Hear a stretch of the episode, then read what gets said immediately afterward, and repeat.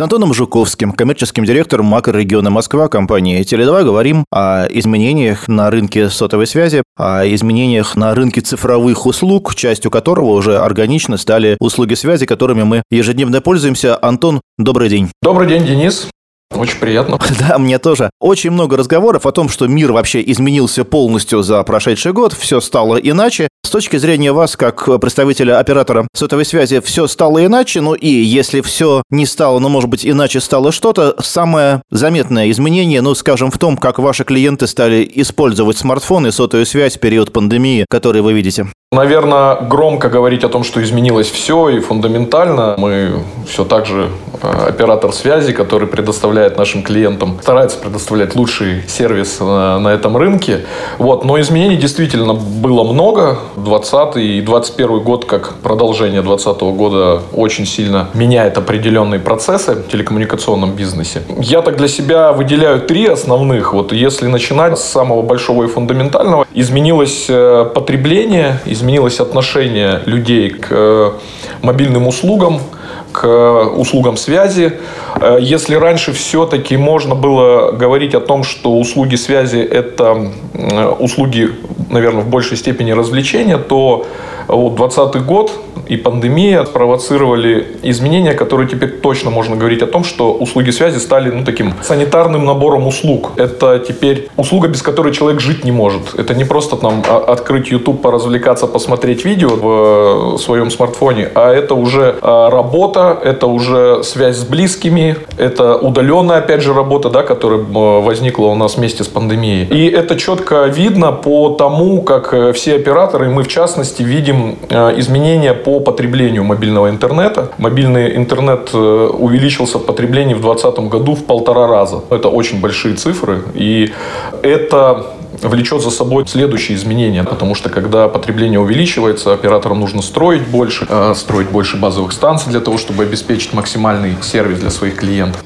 У нас произошла такая история, когда люди перемещались в течение 2020 года, занимали новые локации, это опять же связано там с удаленной работой пользовались мобильным интернетом, и сложилась такая ситуация, когда те действия, которые делали операторы на протяжении двух последних лет, а, ну, по большому счету, привязывая клиента к себе, создавая конвергентные продукты, когда мобильный оператор предлагает не только мобильные услуги, но еще и широкополосный доступ в интернет, телевидение и массу различных услуг, все это привело к тому, что у людей, э, ну, мы, наверное, можем сейчас об этом четко говорить, исчезла потребность в покупке сим-карт. Вот как бы это ни звучало, да, и мы это четко видим сейчас, несмотря на то, что, допустим, а, люди возвращаются в торговые центры, возвращаются в привычные места покупок. То, что касается салонов связи, гораздо меньше людей приходит к нам теперь покупать новые сим-карты. Антон, а если позволите, я как раз задам уточняющий вопрос. Я, готовясь к нашему разговору, смотрел э, на те данные, которые приготовили ваши коллеги. И, с одной стороны, мы говорим о том, что растет спрос на цифровые услуги и растет потребление цифрового контента. С другой стороны, мы одновременно видим, что люди отказываются от второй симки. Нет ли здесь противоречия? Вот как раз об этом, да, я и хотел сказать, что отказываются от вторых и даже от третьих сим-карт, потому что проникновение в России сим-карт, оно огромное. И отказываются именно потому, что сейчас в этом, по большому счету, исчезает потребность держать у себя две или три сим-карты. А если раньше человеку нужно было две или три сим-карты для того, чтобы пользоваться связью в разных местах а, своего пребывания, то есть он, допустим, на даче пользовался одним оператором, дома пользовался другим, потому что, допустим, на даче не было связи одного из операторов, ему нужно было эти сим-карты менять и так далее. Сейчас, в принципе, ситуация на рынке такова, что все операторы по покрытию примерно сравнялись, закрепили своих клиентов э, с помощью различных конвергентных предложений, и у человека, в принципе, исчезла необходимость несмотря, как вы говорите, на развитие э, цифровых сервисов, всего остального, исчезла необходимость держать у себя в кошельке, условно говоря, две или три сим-карты. Теперь одной сим-карты достаточно. А нет такой еще истории, что раньше человек держал две симки, потому что на одной был более выгодный разговорный тариф, на другой был более выгодный тариф именно для мобильного интернета, а в текущей ситуации, в общем, мы практически перестали использовать минуты разговорной связи, и ничего другого, кроме выгодного тарифа на мобильный интернет, вашему абоненту уже не нужно. Ну, безусловно, э, оптимизация расходов на мобильную связь – это тоже еще один, наверное, фактор, который повлиял на то, что люди отказываются от второй, от третьей сим-карты. Ну, и нет необходимости сейчас, э, с учетом того, что, в принципе, продуктовые предложения всех операторов, они похожи в базовом своем сценарии, э, нет необходимости переставлять сим-карты для того, чтобы на одной сим-карте, допустим, делать голосовые вызовы, а на другой сим-карте пользоваться только мобильным интернетом. Но при этом я бы не сказал, что, допустим, голосовые вызовы вызовы традиционные, они там прям уходят в небытие. Нет, вот как раз э, мы видим, что во время пандемии люди даже в какой-то момент стали чаще звонить голосом, несмотря на общий тренд ухода в мобильный интернет. Понятно, что общий тренд, он как бы говорит о том, что люди все больше, допустим, звонят через WhatsApp, через другие мессенджеры. Но при этом вот конкретно в пандемию мы зафиксировали достаточно неплохой рост именно голосовых, стандартных таких классических звонков. Э, но это, наверное, тоже там психологический такой момент. Людям нужно было, наверное, быть ближе ближе, слышать голоса друг друга, люди звонили. Цифровая сим-карта, электронная сим-карта, ощущаете ли вы уже ее активное присутствие на рынке и меняет ли она каким-то образом способ взаимодействия вас с вашими абонентами? Развитие eSIM – это вообще еще один такой момент, который тоже бы хотел отметить в тех трендах, которые появились за последний год. Э, ну, с учетом того, что мы первые, в принципе, на рынке э, Москвы начали продавать э, eSIM, конечно, мы четко осознаем, что этот продукт, он очень важен, и мы видим за ним будущее. Постепенно мы говорим о том, что как только у нас появится достаточный парк телефонов, смартфонов, которые поддерживают эти устройства, можно говорить будет о том, что вообще не будет необходимости продавать пластик как таковой для реализации сим-карт, потому что eSIM, по сути, может распространяться по воздуху, и все это приводит к тому, что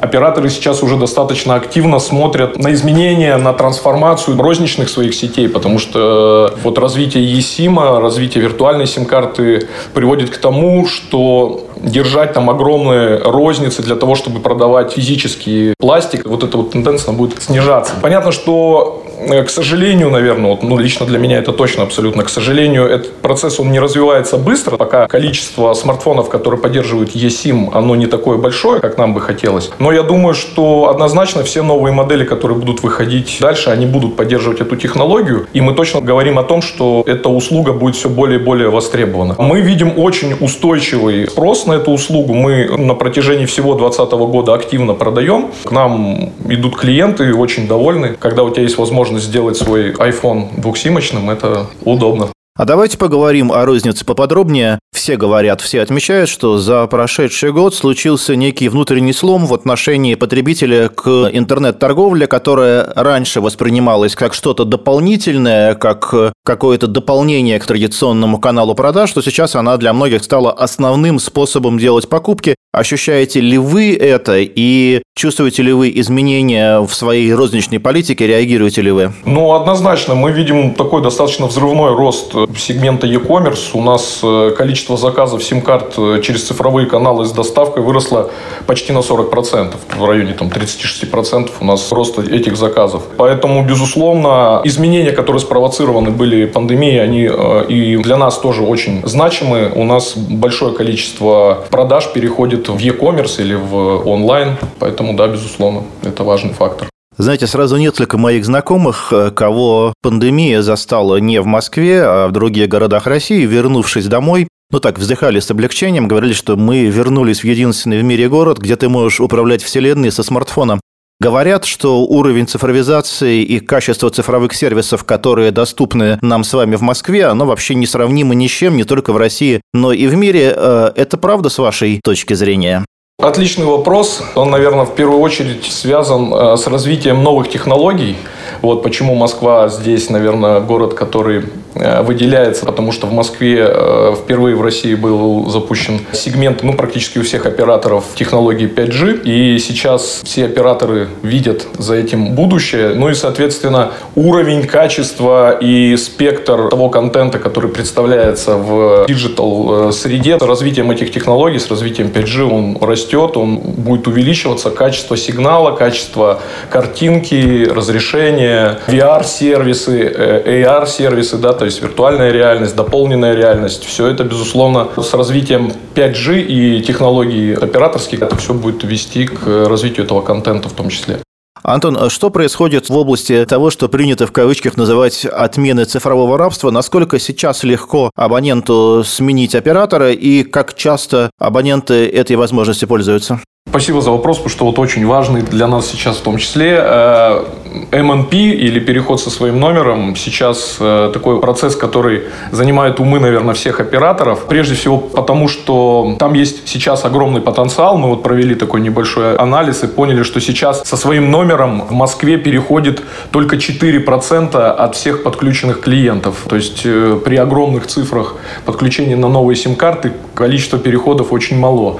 И когда мы начали этот вопрос изучать более детально, мы поняли, что причина крайне банальна. Люди не знают о том, что можно перейти со своим номером. Поэтому, когда мы говорим об избавлении от цифрового рабства, то, безусловно, технически мы уже вроде как клиента нашего избавили. Это любой человек может со своим номером перейти от одного оператора к другому, но при этом люди об этом очень мало знают, и мы свои задачи в том числе видим активно нести эти знания а, нашим клиентам. Еще один такой немаловажный момент, который мы смогли понять, это то, что если человек один раз пробует перейти по МНП, он больше новую сим-карту не покупает. То есть он остается со своим номером и уже даже если меняет оператора, то делает это с переносом своего номера. Ему уже не нужно покупать новый номер.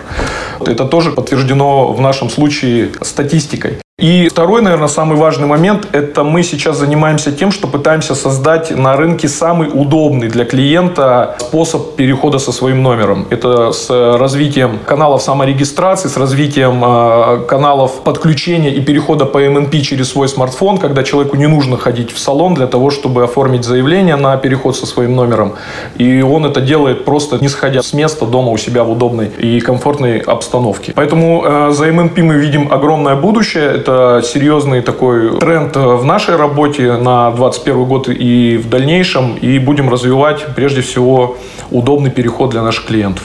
Давайте поговорим про сегмент бизнес-то-бизнес. В начале прошлого года, ну, очевидная вещь, бизнес резко начал переносить э, рабочие места из офисов э, домой к сотрудникам. Образовался огромный специфический спрос на рынке услуг в области информационных технологий. В том числе операторы сотовой связи предлагали свои особенные решения для B2B-сегмента, удалось ли операторам сотовой связи, ну и Теле2 в том числе, занять более активную позицию на рынке B2B услуг в области связи? Для нас основной вызов с точки зрения B2B сегмента это было правильно и быстро переориентироваться, потому что в момент пандемии бизнес очень серьезно менялся, какие-то отрасли значительно снижали свою активность, какие-то отрасли наоборот активно развивались. Мы это видели по, допустим, там медицинская отрасль очень активно развивалась, курьерские услуги, все, что связано связано с e-commerce, с продажей товаров и услуг через онлайн. И нашей основной задачей было как раз вот переориентация э, наших продуктов и наших предложений, нашего давления продуктового и продажи. Это переориентация вот на эти отрасли. На мой взгляд, мы очень неплохо с этим справлялись в течение 2020 года и продолжаем справляться. У нас появилось огромное количество новых клиентов в B2B, как раз, которые сейчас, несмотря на сложности, которые происходят в мире, активно растут и э, нуждаются в все большем количестве качественной связи, которую которую мы, в принципе, для них предоставляем. Это первый момент. И второй, наверное, такой немаловажный момент, это то, что развитие технологичных услуг повлекло за собой необходимость такой некой диверсификации B2B предложений B2B продукта, и от рынка поступил такой запрос на такой продукт, как данные Big Data. То есть, когда компании активно начали искать это на рынке, и мы здесь одни из первых, на самом деле, на рынке, тут без ложной скромности, это точно абсолютно, начали э, этот продукт предлагать. У нас достаточно достаточно широкий диапазон услуг Big Data, которые мы можем предложить нашим клиентам в B2B сегменте. Насколько изменилась значимость B2B э, бизнеса в продуктовом портфеле компании? Если можно если можно сравнить э, цифры, ну, например, доля в процентах от оборота по B2B сегменту на начало 2020 года и на его конец? B2B сегмент для нас всегда был очень важным сегментом, и в 2020 году мы наращивали свои усилия здесь. У нас общая выручка от продаж услуг бизнес-клиентам на 62% превысила показатели прошлого года. А абонентская база в этом сегменте почти на 50% увеличилась. То есть, э, в принципе, мы сейчас э, говорим о том, что B2B становится более значимым, чем раньше сегментом. Я думаю, для любого оператора, но для Теле2 это абсолютно точно. Если оценивать, насколько это возможно, финансовые итоги года пандемии, вы как оператор связи выиграли или проиграли за счет вот этих скачкообразных изменений на рынке? Вы э, присели или, напротив, продемонстрировали рост? Ну, 2020 год однозначно можно положить в копилку нашей компании. Мы очень неплохо его закончили с точки зрения всех финансовых показателей. Мы росли как по абонентской базе, так по выручке, так и по чистой прибыли. Поэтому я точно абсолютно могу сказать, что этот год мы можем занести себе в актив. Что, наверное, нельзя сказать про всю отрасль в целом. Да? Разные игроки показали разные результаты. Но если говорить о нас, то мы воспользовались моментом, на мой взгляд, правильно и смогли усилить свои позиции, несмотря на все сложности сложности прошедшего года. Давайте поговорим о будущем. Э, мы с вами отметили, как меняется поведение частного лица, потребителя услуг сотовой связи, что происходит на рынке услуг B2B. Каким образом вслед за этими изменениями будет меняться компания Теле2? Каких новых сервисов, технологий, может быть, тарифов нам ждать от вас в наступившем году? Я думаю, что мы здесь не будем изменять себе. Однозначно мы будем продолжать на этом рынке работать по другим правилам, предлагая нашим клиентам самые выгодные предложения, которые поддерживают их стиль жизни. Совсем недавно мы запустили, на мой взгляд, отличный продукт, который как раз полностью этому соответствует. Мы начали менять для наших клиентов минуты на фильмы, на кино. На мой взгляд, это такая новая струя на рынке. Вот планируем ее дальше продолжать. Лучший сервис, а, самый счастливый клиент, а, самое лучшее обслуживание нашего клиента – это то, что является самым важным а, для нас. Мы в этом ключе продолжим работать и дальше. Спасибо. Я думаю, через год, а может быть раньше, мы снова увидимся с Антоном и узнаем, насколько удалось компании Теле2 и ее московскому макрорегиону реализовать те замечательные планы. Антон Жуковский, коммерческий директор макрорегиона Москва Теле2, Денис Самсонов, сумма технологий, радиостанция Бизнес ФМ.